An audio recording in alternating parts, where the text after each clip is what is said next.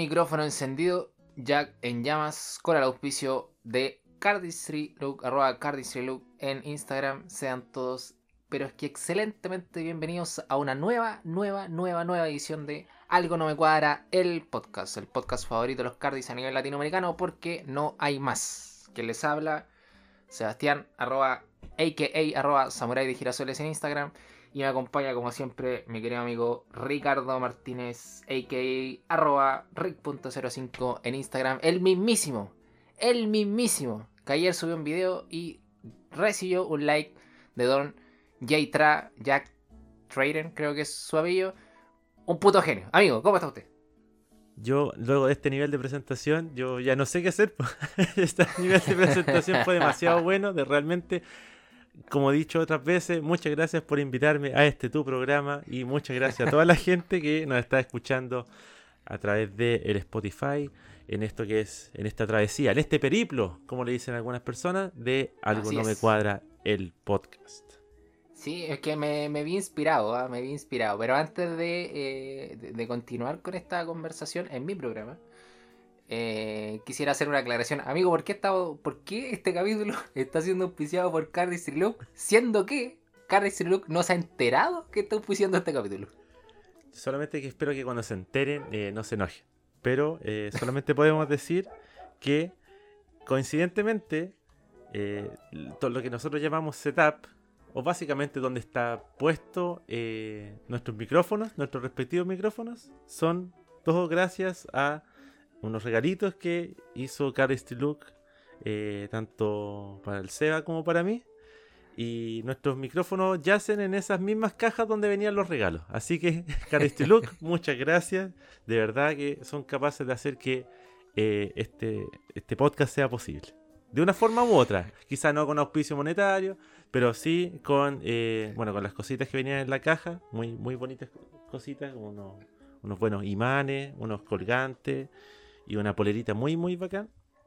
Y, y el cartón que hasta el cartón lo aprovechamos. Para que se, Es- a ese nivel de auspiciador. El auspiciador es bueno cuando aprovecha. El auspiciador es bueno cuando hasta el cartón en el que venían los productos se aprovecha. Así que muchas gracias, Cardistry Look.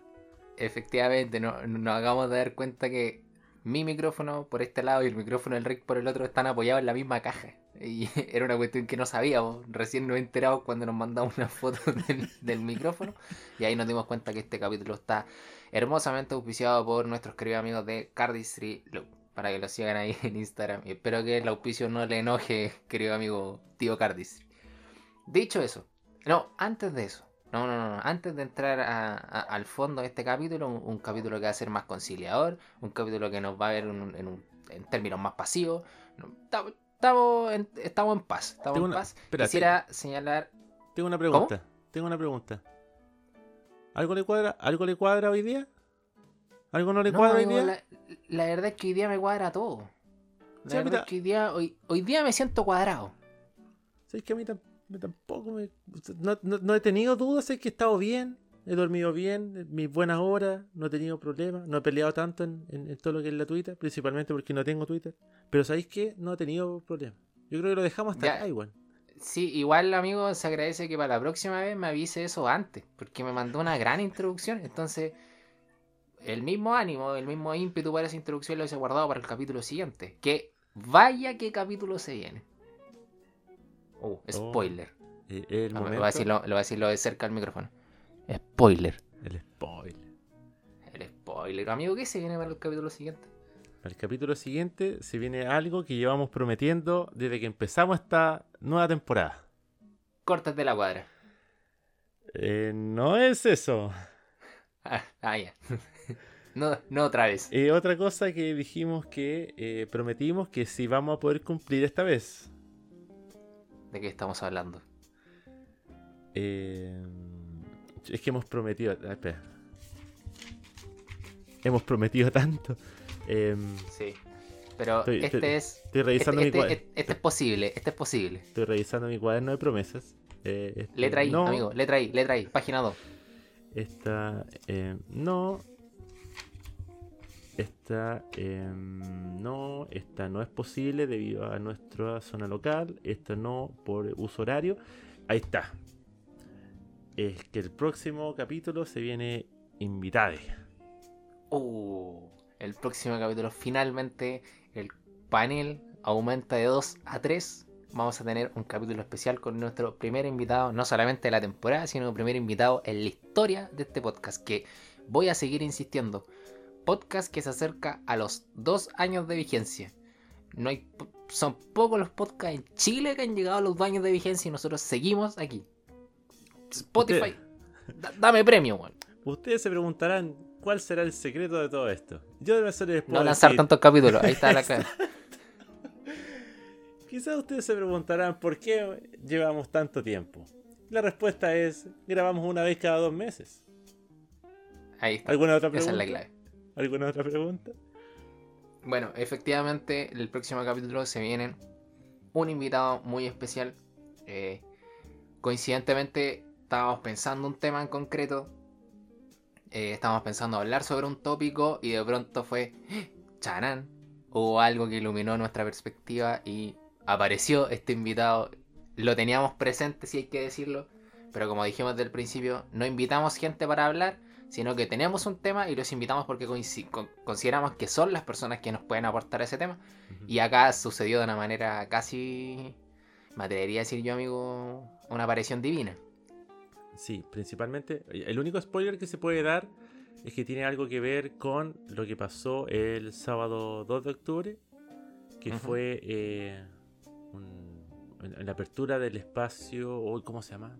365. Eh, 335, la 335. comuna de Recoleta, región metropolitana, Chile, un espacio cultural a cielo abierto, donde se efectuó una intervención en nombre del Cardistry organizada nuevamente por Chile Cardistry y Cardistry Look, nuevamente Cardistry Look, dándole vida a esta comunidad. Que por favor no se retiren o si no nos vamos un hoyo, del cual no salimos en 5 años. Sí, entonces de esa misma instancia, la persona que va a estar invitada, que ustedes se van a enterar en su momento, eh, vamos a hablar un poquito sobre eso, que es todo lo que Nada podemos más. revelar de momento. No se diga nada más, amigo. Pasemos al fondo del asunto. Hoy día andamos tranquilos, eso es un hecho. Así que eh, yo no tengo nada de qué hablar, amigo. ¿Tiene usted algo de qué hablar? O sea, yo justo iba a revelar como que esta semana yo empecé a, a descubrir las bondades de un buen té matcha. Y justo le había preguntado a usted, ¿usted más de té o café? Yo soy más de té, amigo. Bien. Eh, Soy de la multiplicidad de, de tés. ¿Invierno o verano? No, perdón, me traspapelé. No, este espacio no es mío. Eh, pero Yo creo, disculpe, yo creo que esa, esa discusión es, eh, es terrible. Entre, hay, hay una discusión media forzosa entre invernista y estúpido veranista. Es una cosa que este mundo, en este mundo hay dos personas, la gente que ama el invierno y la gente tonta. Así que dicho esto, el día de hoy lo que podríamos hablar es sobre, eh, bueno, un tema como de reflexión, experiencia personal, sobre el tema de practicar. Sobre cómo practicar, cómo abordar la práctica. ¿Qué es práctica para usted? ¿Qué es práctica para mí? Eh, A ver, pues, partamos, eh, partamos que por ahí. Quizá ese sería un buen núcleo. Claro, tomando la práctica como eh, la repetición de un movimiento, oficio o lo que sea que lleva a que eh, oye, la práctica hace el maestro. O sea, si hay, un, si hay un dicho que resume todo lo que tengo que decir, tengo que decir el dicho. La práctica hace el maestro. Y más Se acabó el práctica- capítulo. la práctica hace el maestrísimo. Así como esa es la versión 2021 de este, este dicho. Pero es básicamente la reiteración, bueno, de una acción hasta que ya luego se logra eh, masterizar eh, y alcanzar a un nivel de performance o rendimiento eh, aceptable. Con, re- Efectivamente. con respecto a esto, está el tema de que quisimos desglosarlo esta, en esta oportunidad en una pauta sobre como tres puntos como bastante eh, como grosso modo de cómo in- interpretar el tema de, de- de la práctica. Ya sea cuando o, uno está o tres momentums, por decirlo de una manera. claro ya sea cuando uno está eh, creando algo nuevo o cuando encontró ahí un, un tutorial en los youtubes y dijo ya voy a empezar a, a- a practicar esto porque no es simplemente ver el tutorial a pesar de que el tutorial lo haga ver tan fácil porque si hay una cosa que tienen estos estas demonstrations es que, claro, es gente que sabe hacer el movimiento y lo hace a una velocidad lenta, pausada, sin ningún tipo de ayuda. Yo cierto esto puede que lo hayamos hablado antes, pero es que yo no voy a dejar pasar el tema de que una performance demasiado lenta no necesariamente le ayuda a todo el mundo. Porque ¿qué hago, con los, ¿qué hago con los detalles? De repente pasa que estoy viendo una demonstration y digo, ya, estoy, estoy siguiendo los pasos, voy bien. Digo, ¿cómo llegó ese dedo ahí? Tengo que empezar de nuevo con las cartas ya, con la figura ya en las manos y, tengo que utilizar el codo para retroceder, para poner menos, menos 5 segundos, para poder volver a ese momento porque se me perdieron detalles. Exacto. Entonces, como tal, ¿cómo practican ustedes? ¿O cómo eh, es a lo que vamos a ahondar en este capítulo donde, insisto, nos cuadra todo? Lo que no nos cuadra es cómo calza este programa dentro de todas las otras cosas que, no nos cuadran. O sea, ahora todo nos cuadra. Entonces va a ser como una especie de metacapítulo, porque el capítulo este, como tal, la pauta este no cuadra dentro de la lista de reproducciones este que está en Spotify. Este podcast tiene un leitmotiv que este capítulo no está respetando. Eso en términos simples.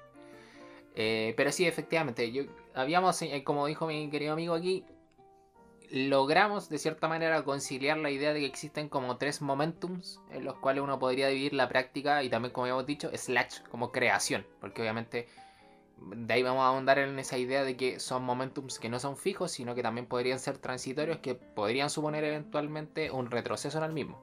O sea, llegar a una idea de punto final podría eventualmente llevarme al punto del inicio si es que se genera un inconveniente, por ejemplo, a nivel de mecánica. Lo vamos a ver con posterioridad. Pero identificamos tres momentos. Un primer momentum de interiorización. Un segundo momento de eh, inicio de del proceso de exteriorización. Y finalmente como un proceso de exteriorización definitivo. ¿Ya?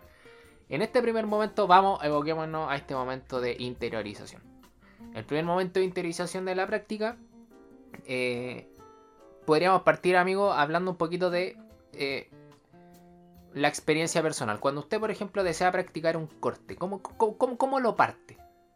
¿Cuál, ¿Cómo parte ese proceso de práctica al momento en el que te enfrenta un nuevo corte? Sea que lo estés creando, sea, que, sea de tu autoría, sea que sea de la autoría de otro y lo hayas visto en un tutorial, lo saques a ojo, como sea. ¿Cómo, cómo, cómo parte ese proceso? Ya, aquí tomaríamos como práctica como cuando yo quiero ver algo, me gustó, ya voy a empezar a, sacarlo, o cuando ya lo tengo y lo tengo que empezar a como a, mejorar. Yo soy más de la, de la, de la primera. O sea, eh, puede ser un, punto intermedio también. Mm. Ya, eh, por ejemplo, primero es que lo que hayáis visto en el video eh, te guste. ¿Ya? Porque andar aprendiéndome cortes que no me gustan, ya, pasé por eso. Cuando yo tenía, por, yo tenía por objetivo decir, me tengo que aprender todo lo que está en el trilogy. No lo hagan. Porque no es necesario, porque hay un montón de... Eh, son ideas que estaban como en, en, progreso. Entonces, a pesar de que se vea que estén listas en un DVD y todo el tema, lo mismo pasa con el System. Eh, hay un corte en el system que tiene un opener muy parecido a Pandora. Entonces, la gracia es como pensar de que ya, existen ciertas mecánicas y todo que salen en este corte, sí, pero se pueden ver mucho mejor. Imagínate, el opening de Pandora está en un corte del system. Entonces, después del hecho de que exista Pandora, significa, eh, bueno, para la gente que no sepa, el system fue eh, primero que el Trilogy. Eh, que son DVDs de Dan and Day de como de los 2010 más o menos, no estoy seguro de la fecha. No, 2008 creo. es como de los primeros DVDs que uno diría así como, oh, esto es, claro, es Card Flourish, pero es como el Cardistry, más lo más parecido al Cardistry actual. Entonces hay ciertos cortes que aparecen en el system que después yo logro ver esas mismas mecánicas en otros del Trilogy. Entonces, la gracia justamente es em, que no aprendan todo porque sí, sino que porque algo que realmente les gusta. Ahí está lo que decías tú, que es como el punto de vista eh, interior o interiorizar algo que eh, está la reflexión de primero decir, ya, esto me gusta porque se adecua un poco como a mi estilo. Por ejemplo, yo me pasó que intenté hacer eso con, también con Padil. Intenté darle el tiempo, traté de seguir, hacer las cosas, de dar la vuelta de la cartita en el dedo. No pude. Hasta el día de hoy no he podido y no lo he querido intentar más porque me rendí. Porque no me. No, entre que no siento que es mi estilo y entre que no me salió. Que puede ser que sea la justificación de decir que no es mi estilo. Ya. Pero eso básicamente es lo que yo tomo como interiorización. O sea, primero tiene que ser algo que a ti te guste, algo que te motive. Así como hay videos que uno ve, una performance y te da unas ganas enormes de tomar las cartas, hay que aprovechar eso. Y si hay un tutorial que te puede explicar esos movimientos, aún mejor. Sí, efectivamente, esa, primera etapa es súper clave. La, idea de, de reflexionar y percibir, como eh, quizás podría ser percibir o reflexionar, eh, primero encontrar el punto en el cual tú vas a enfocar la práctica. Eh, una cuestión que suena tan obvia no es tan obvia, por lo que dice el rico. O sea, hay mucha gente que, se aprende muchos cortes. De, hecho, yo lo, yo lo he dicho en este podcast, no recuerdo en qué punto, pero lo dije. Una de las cosas que a mí más me, detestaba cuando yo empecé a hacer eh, cardistry y empecé a ver gente hacer cardistry era precisamente la idea de que había como un orden de prelación entre los cortes y era muy obvio en la comunidad que tenías que saber face, que tenías que saber Barolo, que tenías que hacer eh, Fairfax, que tenías que hacer... Eh, ¿Se acuerda de los tiempos del papiro? Efectivamente, capítulo 1 de este podcast, un piloto que tenía una juguera de fondo. Eh, efectivamente, entonces esa idea yo la detestaba tanto porque era como... Justo ayer con, mi querido amigo aquí nos vimos y le comentaba que Face yo nunca me lo aprendí. Nunca, jamás, jamás. Y, me aprendí la mecánica de mala gana por la idea de como que tenía que hacerlo y nunca lo practiqué. Y ayer intentaba recordar cómo se hacía. Eh, pero detestaba esa idea, detestaba esa idea de como de tener que aprenderme E.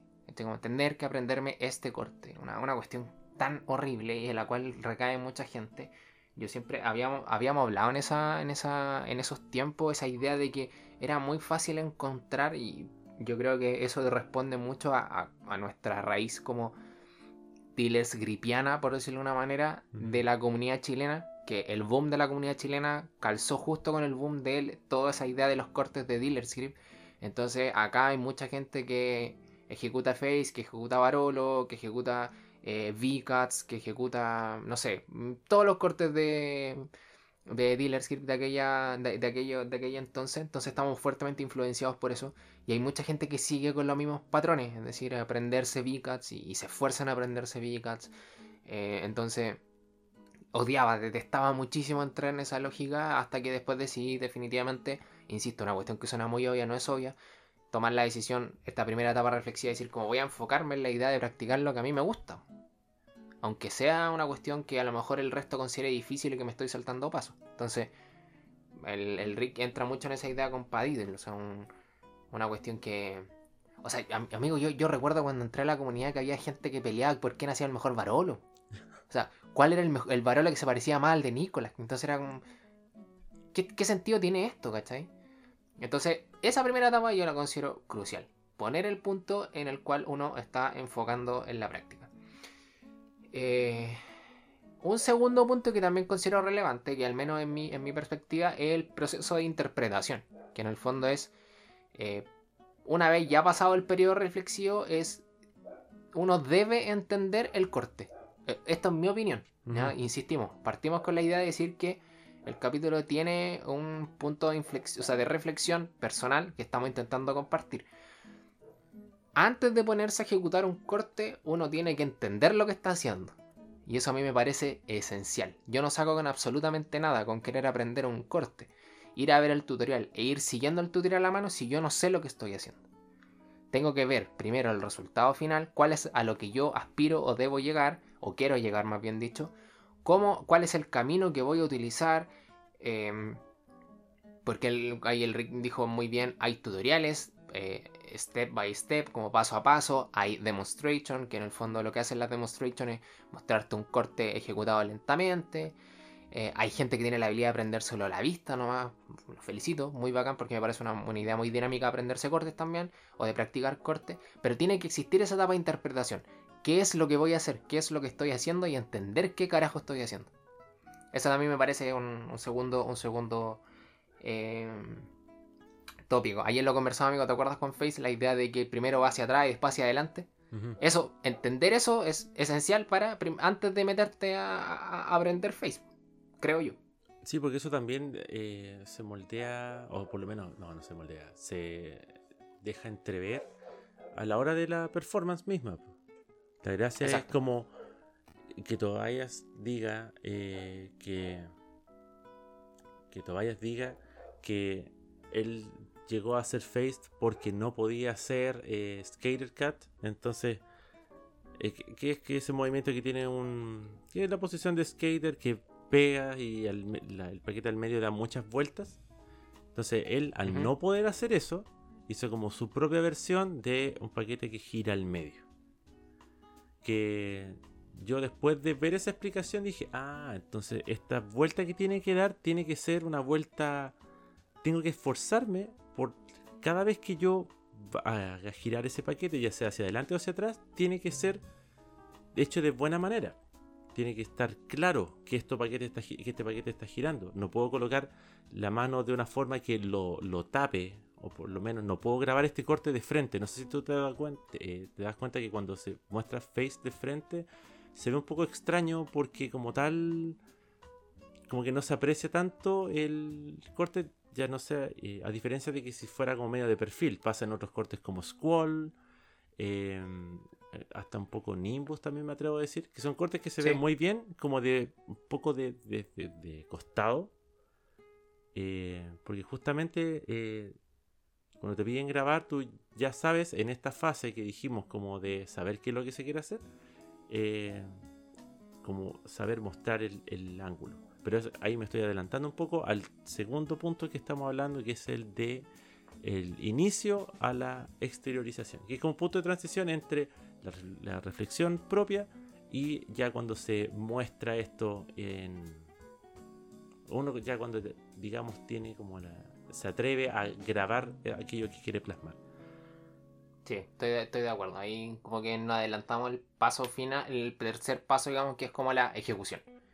O sea, uno reflexionando la idea, uno entendiendo lo que va a practicar, viene un tercer paso que en el fondo es comenzar a practicar. Y este es como el paso crucial en el fondo.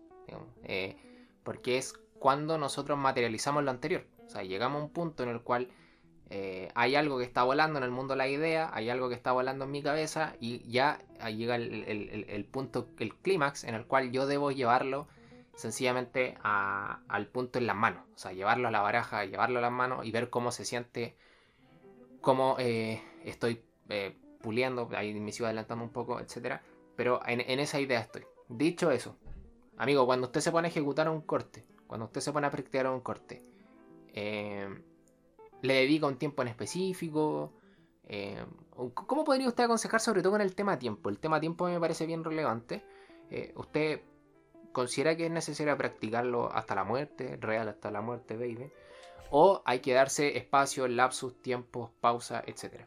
¿Con qué considera usted ahí que uno podría como recomendar de cierta manera al resto?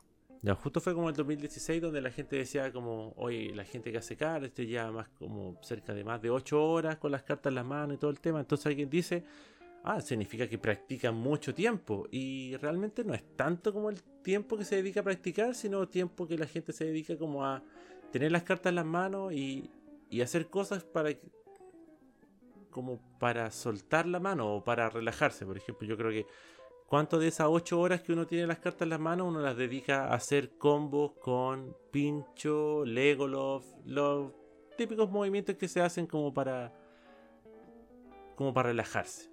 Rara forma de relajarse, lo entiendo. Legolov no es un movimiento muy fácil que digamos, pero siempre se ve como que alguien está haciendo Revolution a una mano, Legolov a la otra. Si sonó raro el micrófono es porque acabo de hacer un Legolov y le pegué al micrófono. Disculpas por eso. Pero em, realmente no es necesario tantas horas para practicar. yo sí tengo las cartas en las manos mucho tiempo, sí, pero a la hora de practicar el tratamiento es distinto. Eh, sería como quizá entre media hora, una hora, empezar a buscar como qué es lo que quiero plasmar con las cartas. Como, o en el caso de aprender algo que no fuera mío, ver cómo puedo hacer que las transiciones entre un paso y otro sean eh, más eh, fluidas. Porque tiene que haber fluidez en lo que se, lo que se quiere mostrar. Eh, por ejemplo, Civil yo creo que debe ser un movimiento que cuesta un poco en un principio hacer el tema de que se vea fluido. Sobre todo cuando antes del display como tal, cuando, la, cuando hay que sacar esa carta para el display final. Entonces, quizá es, debe ser como de los movimientos que uno con los cuales recién empieza que te genera como esa duda de eh, si acaso lo estoy haciendo bien o quizá me estoy demorando más del tiempo que debería demorarme para hacer un face. perdón, civil. Dije dicho sea de este paso, disculpa, dicho sea de paso, civil es un corte muy bonito. O quizá eh, entre más viejo me pongo lo encuentro más bonito y más difícil de ejecutar. No, siento que forme parte de un. como de un manual de cortes fáciles. Eso solamente quería agotar. Sí, es que está muy bien hecho. O sea, tiene todo entre como mecánicas que no son como. Civil sería el primer corte que yo le presentaría a alguien que ya aprendió como. Eh, no sé, eh, ni siquiera un charlier, de hecho, como. Estos típicos cortes que hace uno como de, ¿Se han fijado? Cuando, a nuestro público presente, oye, las cartas, oye, están todo el día con las cartas en las manos. ¿Se han fijado cuando tienen las cartas en la mano derecha y la pasan en la mano izquierda antes de empezar a hacer un corte? Esos eh, swing cuts. Ya. Yo creo que esos swing cuts nosotros siempre lo vemos como, oye, esto es como una preparación para entrar a hacer un corte, es como para calentar las manos, no sé, mucha gente como antes de grabar un corte siempre hace como el típico como de hecho ahí se. Es, como, es como medio toque. Sí, es que entre un toque y una manera de decir ya como un. Es como carraspear antes de ponerse a cantar. Es como un. pero con cartas en las manos. Ese corte sería el que yo le enseñaría a una persona que recién empieza. Porque también es. Nosotros lo vemos como algo súper trivial, pero de verdad es algo muy. Eh, muy útil. Y lo mismo pasa con Civil. Civil también es un corte que es muy útil porque te enseña sobre presentación, display, eh, velocidad. Eh, hay mucho regrip, que ese regrip se tiene que pulir para que se vea bien. Pero este, este hildado de básico. Pero se tiene que sacar bien y teniendo esa buena fundación de base puede definir mucho cómo la gente realiza su cardistry como desde ese punto en adelante. De hecho, eh, sí, yo estoy de acuerdo con eso. Y de hecho, yo soy de la idea de.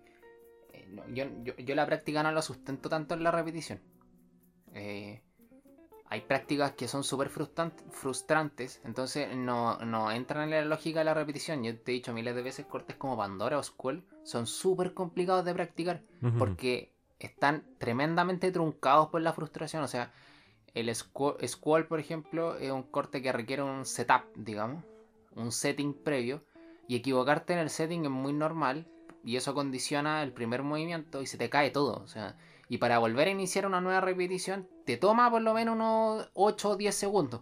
Cosa que no te toma, por ejemplo, hacer un civil que volver a agarrar la baraja y cortar. Eh, entonces, yo personalmente no sustento la práctica en la repetición. Sí la sustento harto en la concientización que va de la mano mucho con el proceso de la interpretación de saber lo que estoy haciendo. Si un cort, si un paquete pivota en determinado lugar, ese pivote tiene una razón de ser y por lo tanto me, esmero, en y me, esmero y concentro en entender por qué parte ahí, etc. Dicho eso, eh, yo no practico, no suelo practicar los cortes mucho tiempo. Yo soy de espacios cortos de tiempo. Eh, evito los espacios prolongados.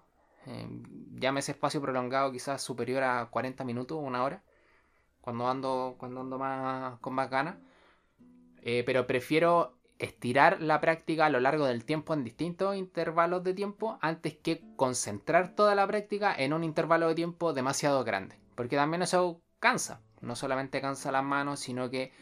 Eh, o sea, no solamente cansa las manos, sino que también cansa la mente. Y en particular las manos empiezan a tener algún efecto respecto a las barajas. Pues hay, hay gente que le sudan más las manos que a otras.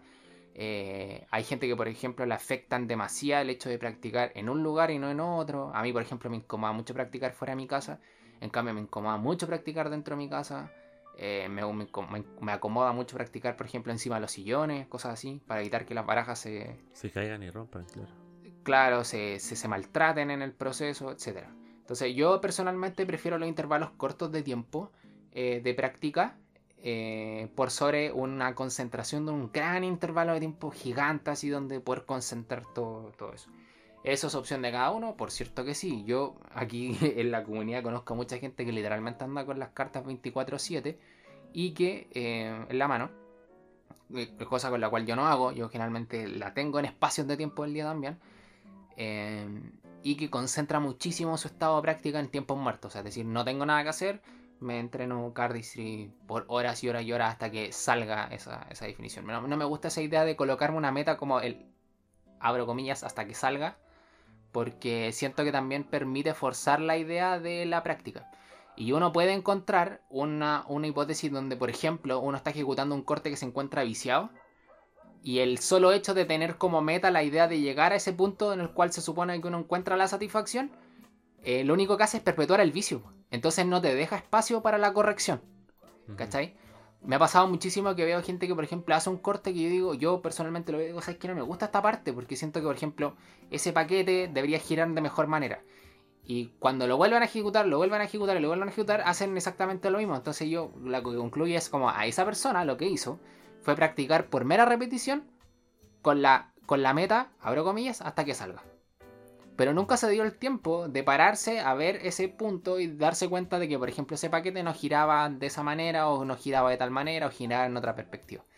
Yo por eso prefiero eh, y soy de la idea de una práctica quizás más consciente, más lenta, más ralentizada, más esparcida en el tiempo, pero muchísimo más consciente. Eso, eso, eso es mi opinión al respecto.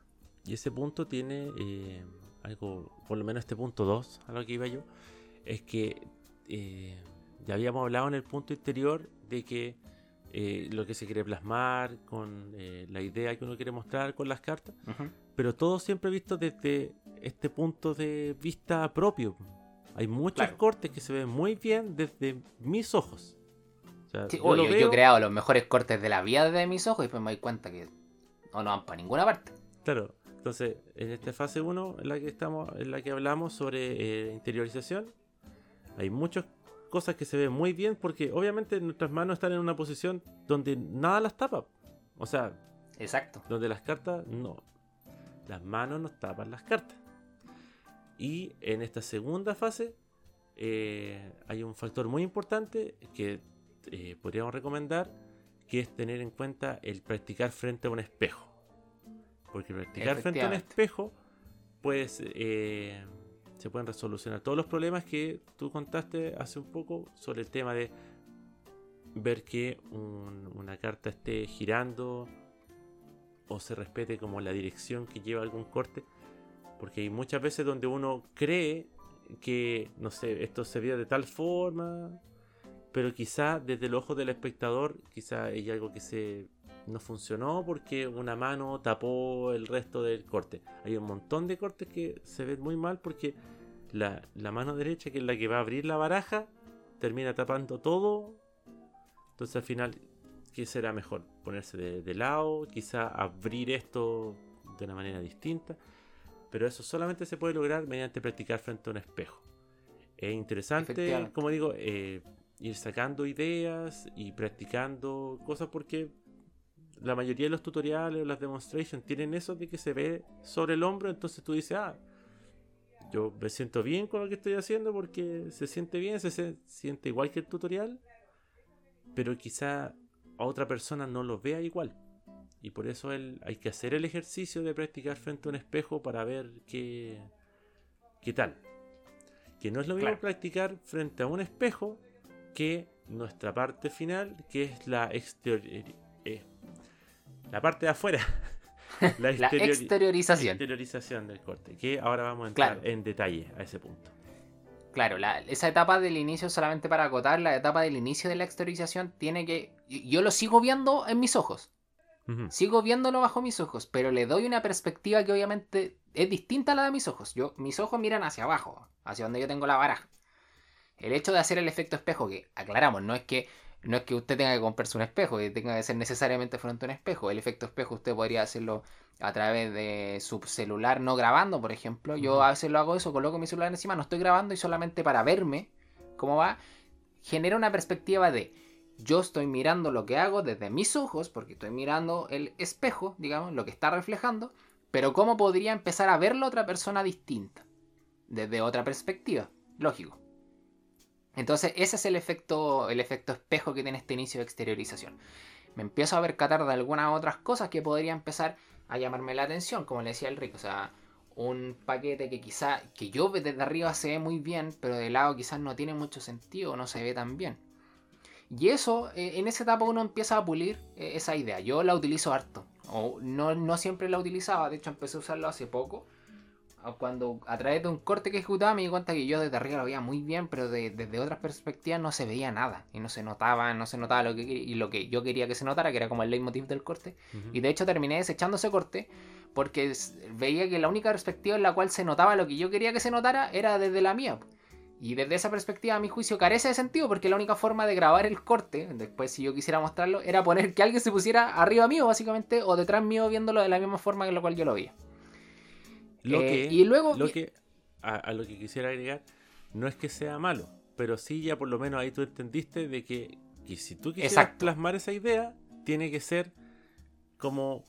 Siempre me acuerdo del primer corte que aparece en Jet Packets de Oliver. Eh, Owenheim, creo que se llama el corte. Pero parte grabado desde el ángulo de Oliver, desde sobre su hombro. No sé si alguna vez he visto ese corte grabado desde como lo vería un espectador común y corriente. Pero al menos ese corte se ve muy bien desde ese ángulo. Quizás no para desechar el corte completamente, pero sí por lo menos para decir, mira, te voy a mostrar un corte. Y te dais media vuelta y se lo mostráis. Claro. eso, eso, por lo menos sé que lo que se podría como aprender de eso. Ahí entonces vendría en el fondo. Eh, vendría en el fondo la etapa final. Eh, que es la etapa definitiva, digamos, desde el punto de vista de la práctica, que es la exteriorización. Es decir, desde cierta perspectiva, ver cómo funciona, podría ser como entre comillas, cómo funciona el corte en el mundo exterior, básicamente. Quizás eh, la forma más clásica que tenemos actualmente los cardis es grabándonos, eh, grabándonos a nosotros para luego subirlo a nuestras redes sociales o mostrárselo a determinada persona, eh, mostrándoselo a una persona en vivo y en directo, no sé, hay miles de formas de exteriorizarlo, pero es poner a prueba el resultado, el objeto de la práctica y ver cómo lo percibe otra persona distinta a través del medio cualquiera. Ahí es donde juega un rol preponderante otros elementos que no juegan ningún o absolutamente ningún rol en etapas previas. Por ejemplo, si yo estoy grabando, es súper importante el ángulo al cual estoy grabando. Eh, la iluminación, eh, el enfoque. Eh, hay gente que graba mucho con música, entonces trata de hacer coincidir el timing del corte con la música, lo que sea. Y del punto de vista cuando yo se lo muestro a alguien personalmente, decirle, como lo hacen los magos muchas veces, como colócate acá, ¿cachai? Como colócate a mi izquierda o colócate a mi derecha para ver esto. Velo desde otra perspectiva, velo de arriba a abajo. ¿Puedes tú grabarme el corte? Que eso también es un clásico, como lo hicimos ayer, amigo. ¿Puede usted grabarme el corte? También es una forma de exteriorizarlo. Es en el fondo poner a prueba el resultado definitivo del proceso de práctica, que fue un proceso de práctica, digamos, que parte de un momentum reflexivo y termina finalmente con el resultado que no es definitivo. Vamos, vamos a hacer una pregunta final ahí, pero es en esa etapa. Ahora, la pregunta que subyace esa idea que la habíamos tocado un poquito ya antes y que creo que es relevante que la contestemos. Cuando llegamos a este punto 3, ¿quiere decir que el corte está listo? ¿Quiere decir que la práctica terminó? ¿Sí o no? Eh, como todo buen antivirus, yo creo que necesita una actualización en algunos casos.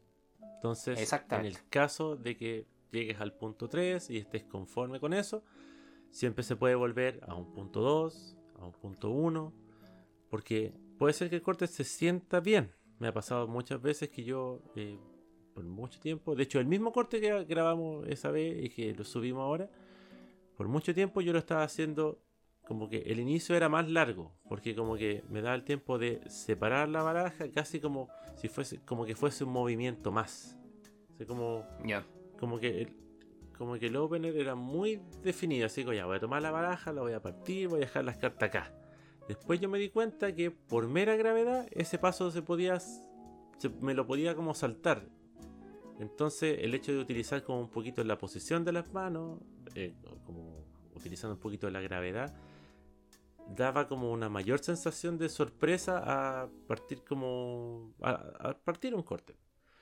Y eso me di cuenta solamente ya cuando yo sentía que el corte ya estaba listo, pero al mismo tiempo sentía que lo podía mejorar.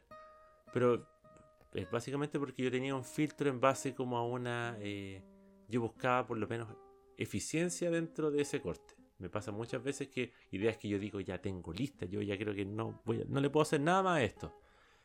Me pasa que de repente digo, ya, pero yo podría hacer que el inicio de esto fuera menos como lento, como que... No sé si te das cuenta que está el tema del setup, como que dijimos en el caso de Squall, que es como, claro. voy a poner esta carta en este dedo de aquí, en este dedo de acá, y después voy a empezar a hacer el movimiento. Que si tú haces una edición, tú puedes evitar todo el setup y poner el movimiento final nomás. Obviamente que se va a ver bien. Pero esa fase de revisión uno la puede hacer ya después cuando el corte ya está listo. Pues, uno puede volver atrás. Y yo tengo otro tema así, como respecto a esto mismo. Que ya teniendo nuestros tres puntos, yo estoy seguro o por lo menos lo que yo he visto, de que eh, mucha gente quizás puede llegar a la frustración y todo el tema, quizá porque justamente algunos de estos pasos no se hacen como, no me refiero a que tengan que ser hechos como de manera así sólida, pero podría ayudar mucho a la performance el hecho de hacerlos como apegarse un poquito a estos pasos. ¿Por qué lo digo? Porque estoy seguro de que gente que tiene los cortes, tiene la idea clara, después practica frente a un espejo, quizás no poniéndose como, como una exigencia de que salga bien, pero por lo menos se ve bien frente al espejo, pero a la hora de exteriorizar, se ve mal. Se exterioriza mal. Y el problema es que una vez exteriorizado, si a la gente no le gusta, también es un poquito de golpe hacia uno que está dedicando tiempo y horas de trabajo en sacar algo. Sí, es, es como sentir inevitable por si acaso, como que uno podría decir como oh, no debería, pero sí, puede ocurrir. Sí. Y por ejemplo eso que el mal llamado efecto play, que básicamente es pánico escénico, pero salió otro nombre así como porque sí, razones. Cuando le pongo grabar, tengo que cumplir esto en una cierta cantidad de tiempo y tiene que verse bien. Es como cuando vas a ver a un artista en, un recital en vivo. Recital le decían en mi tiempo, concierto, no sé cómo le dicen. Pero en mi tiempo le decían los recitales. la tocata. Como yo soy más de recital, em, porque la gente se paraba arriba y le iba a recitar la canción. Supongo que por eso se llama. No sé, estoy divagando. El punto es que es básicamente eso. La gente cuando está en una performance en vivo no se le olvida la letra o si se le olvida pasa piola y puede pasar el micrófono al público para que el público cante. Pero tú como Cardis no puedes decir como ya, imagínate tú cómo esto termina. Como en el caso de un Cardis, como toda la atención va hacia ti por un lapso de, no sé, de 10, 11 segundos o, si el corte dura un poco más. Pero el hecho de no practicar como grabándose eh, hace que ya después cuando tú quieres mostrar un corte hayan como problemas para grabar, que la gente se trabe, porque no estaba acostumbrado a hacer esto mismo, este corte, en una cierta fracción de tiempo determinada. Y, es doloroso, es doloroso. A mí me pasa mucho que, como digo, yo una práctica que adquirí hace poco realmente. Yo antes no me grababa mucho. Eh, pero con el tiempo lo he hecho porque le da esta tercera etapa, digamos, facilita esta tercera etapa de exteriorización o, entra en la tercera etapa de exteriorización donde uno es capaz de darse cuenta si seguir adelante o retroceder. Eh, y eso es un proceso quizás introspectivo, volver a la introspección, volver al interior, es también una etapa, o sea, es, un proceso necesario a veces, no, importa un fracaso en ningún caso. Eh, imagínate cuántas veces quizás un Cardis ha vuelto a esa etapa de interiorización. De hecho, me ha pasado muchísimo. A nosotros nos ha pasado. Con el Rick siempre compartimos corte o cosas así. No nuestros necesariamente, sino de otra gente. Que nos ha pasado y, yo a veces le comento o él me comenta, me dice, ¿no te da la sensación de que ese corte no está listo? Como, ¿No te da la sensación de que ese corte como que puede dar más? ¿No te da la sensación de que eso le falta pulir? Esa, expresión de... Pulir una expresión como bien generalizada que... Mm puede apuntar a miles de cosas. Pero esa sensación de no pulir es precisamente eso, porque nosotros como espectadores logramos ver quizás que esa persona se saltó como la fase del 2 al 3. Entonces se quedó en la etapa de interiorización, ejecutó, le gustó la idea y la lanzó. Ya lanzó, exacto. Entonces no hubo un proceso como de inicio de que sencillamente decidió saltar, saltárselo por cualquier motivo. Y que eso después desemboca en qué? En la clásica práctica que criticamos ayer, amigo, de andar borrando los posts de Instagram. Porque después no andamos contentos con lo que hacemos. A todos quizás nos ha pasado alguna vez que hemos borrado. Yo he borrado como dos videos. Eh, pero hay gente ya que, que, es como mucho. Como, como mucho. Es una tendencia. Sí.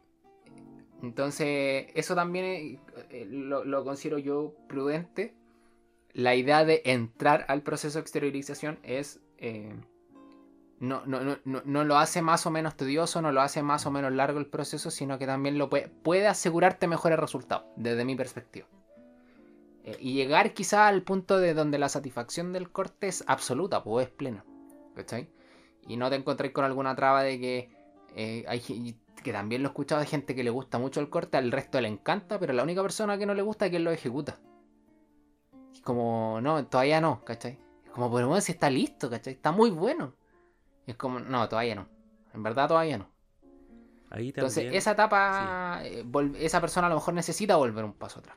Y, creo que una decisión honesta y sensata. O sea, si uno al final es quien sea al gusto eh, haciendo Gardicer. O no. Porque ahí viene, ahí viene quizás la pregunta final del capítulo. Eh, ¿Cuándo un corte o cuándo uno le pone punto final a la práctica en el fondo? Sí, pues, cuando algo ya se puede considerar como legítimamente terminado y cuando eh, ya es tiempo de parar y decir, ya, esto pasa a ser dentro de los movimientos que yo ya puedo hacer de manera muy inconsciente. Yo no creo que la gente diga como, oh, ahora puedo hacer, no sé, eh, Lego de Super. No, hay gente ya lo hace nomás. O un Charlier, claro. Más, más que decir como cortes difíciles, un Charlier. Que la gente lo hace sin pensar. Aunque se supone que esa sería como la gracia. O sea, Charlier está hecho de tal forma que son dos pasos. Uno, dos y listo. Y no pensar nada más si es que acaso está terminado, si es que necesito otra variación. No, porque el corte ya es así. Como que nadie te va a decir como, oye, no es que a tu Charlier algo le falta. Como la gracia de sentir como si esto ya está terminado es sentir esa misma confianza que tienes cuando tú cerras un Charlier a cuando tú cierras un corte tuyo. ¿Cuesta? Sí, sí cuesta. Sobre todo cuando ya después hay tantas opciones eh, y mucha gente creativa haciendo cosas también. Y también depende de los objetivos de cada uno. Pues, si tu objetivo es hacer un corte que salga en un BCA y sientes tú que a lo mejor el final que tiene no es tan como explosivo, todo quizá necesita una revisión. O de nuevo, volver a, un punto uno, ver, ver qué le puedo agregar a esto para que logre el alcance que yo necesito. Pero como digo, volviendo como al, tema de, respetar los pasos, eh, el tiempo que se puede como perder mediante caer en este como espiral de no, es que esto no está listo todavía, no, es que esto le falta, todo eso te puede trabar mucho. Y el hecho de exteriorizar algo y grabarlo, a pesar de que no esté listo, te puede ayudar un poco como a liberar tu cabeza de eso y poder avanzar hacia otra cosa. Porque aquí no estamos solamente de que ya, quédate con un solo movimiento, ya, si lo posteaste, ya, ahora después tienes que volver al mismo movimiento. No, el hecho de ya la fase de exteriorizar te permite decir, ah, esto está medianamente terminado y bueno. Ahora yo puedo pasar a otra etapa donde puedo crear otro proyecto. Eh, te llenáis de proyectos, oye, el, PowerPoint que le dice. Bueno, PowerPoint. PowerPoint. Por los proyectos. Entonces, y es bueno también como ir pasando a otros cortes también, porque se va tomando como otro nivel de satisfacción aprendiendo cosas. Entonces, yo no puedo decir como, no, es que yo voy a obtener el máximo de, satisfacción y de realización cuando yo termine esto y sea como mi, mi obra maestra. Ningún corte yo creo que tiene el poder para realmente decir, eh, oye, yo con esto hago esto y yo ya me jubilo. No, Digamos que ah, tiene como ese poder para decir, esta es la obra definitiva, esta es mi masterpiece, mi obra maestra. No. Me retiro. el hecho de que hayan tantos cardistry, cuando tú pones el hashtag cardistry, el hecho de que seamos tantos, da a entender al mismo tiempo que tampoco somos como hiper mega especiales y que nosotros vamos a traer el movimiento que va a ser el santo grial del cardistry.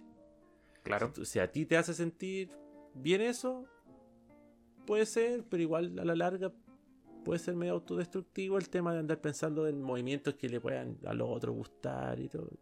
Cuando también es mejor. Por eso hay tanta gente que dice después como, no, sabes que esto ya me está desmotivando un poco, así que yo creo que me voy a retirar. Cuando al final nunca termina resultando ese, ese retiro. más que un retiro es como una pequeña pausa. Después se dedican a, ser armables, se dedican a hacer plamo. la, la tesis. La tesis. Dedican a producir música eh, ¿Por qué estoy describiendo mi vida? Ya, pero el punto es, básicamente, es que eh, no es malo llegar a un punto 3 y ya después de haber hecho varios proyectos y cosas, después acordarte que tenía ahí un corte hace mucho tiempo que posteaste en 2015-2016 y hacerle una revisión y poder sacar algo nuevo de eso. Como dije en un principio, había un corte en el mismo sistema que tenía el mismo opener de Pandora que después los mismos de Arandey dijeron, y si utilizamos esto mismo que me llama la atención y le sacamos una carta y lo volvemos un display. Ya estaba publicado, imagínate, no es lo mismo que publique yo en un Instagram que alguien lo venda en un VHS, en un DVD. Y que para mí es como, ese es el último, es como el escalafón más grande de publicar, porque no estoy simplemente poniéndolo en una red social, estoy diciendo a la gente que me pague para yo enseñárselo. Pero nunca es tarde como para volver y revisitar y decir, ah, este, este movimiento de aquí tiene potencial, podría aplicarlo en otro movimiento más adelante.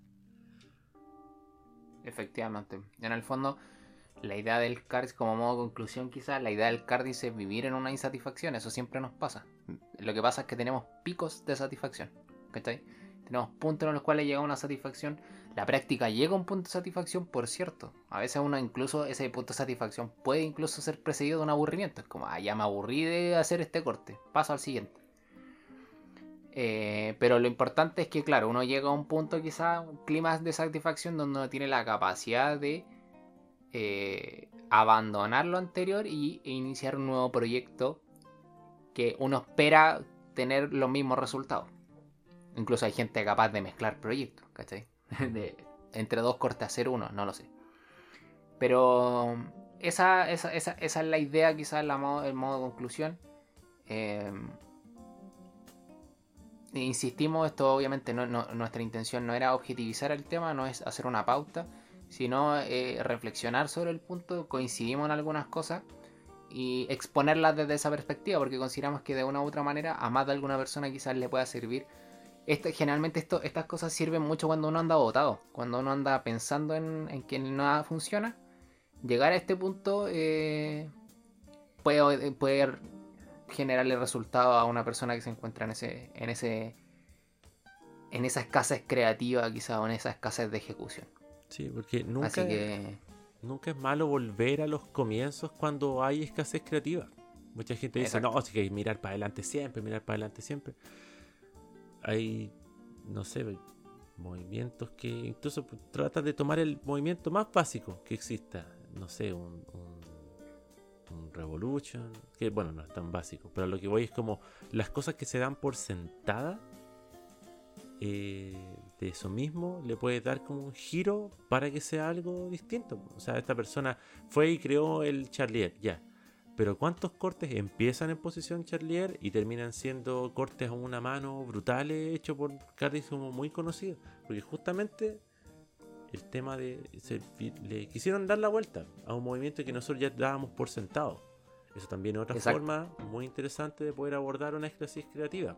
Como en vez de ir buscando siempre el concepto nuevo y todo el tema, ya quizá puedes empezar teniendo por una premisa que parece ser obvia, como eh, no sé, un civil, una variación de civil, y después llevarlo y darle una vuelta y generar algo que no se había visto antes. Porque el hecho de ya empezar con algo como que se supone que todos conocemos y cambiarlo, como subvertir expectativas, es también algo eh, interesante. Puede ser terminar siendo superlativo. Ayer lo conversamos a propósito de Suddenly Civil, de Novel Hit.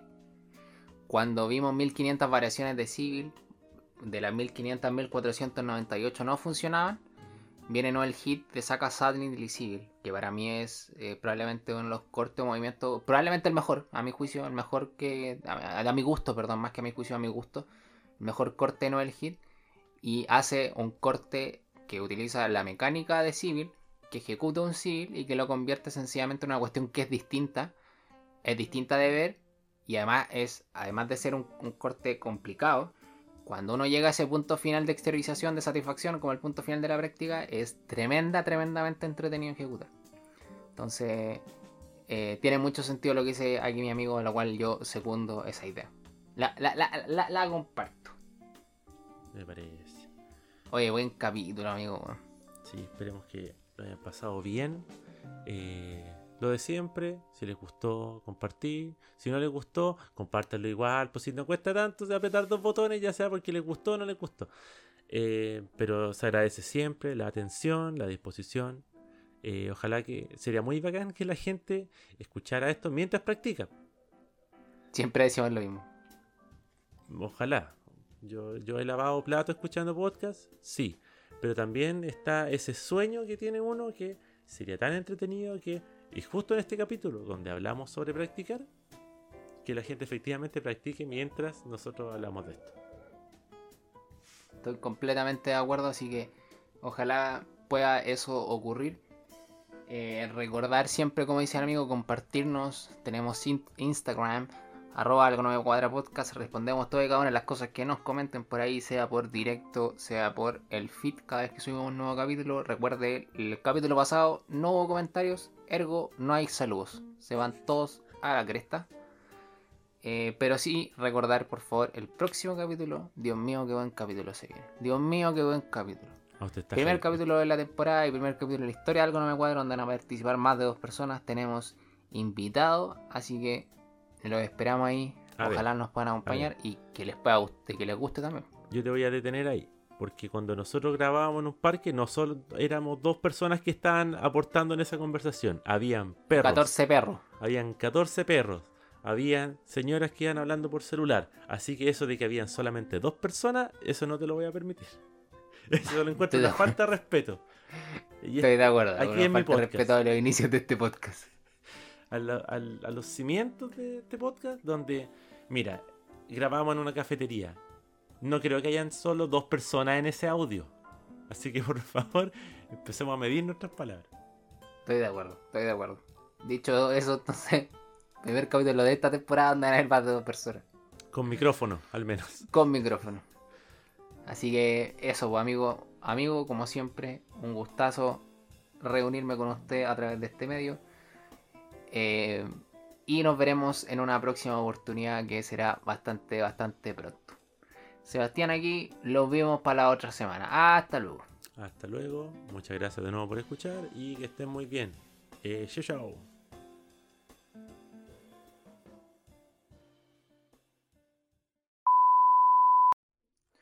Gracias Cardis Loop por el auspicio, que hace posible este nuevo capítulo de Algo no me cuadra, el podcast.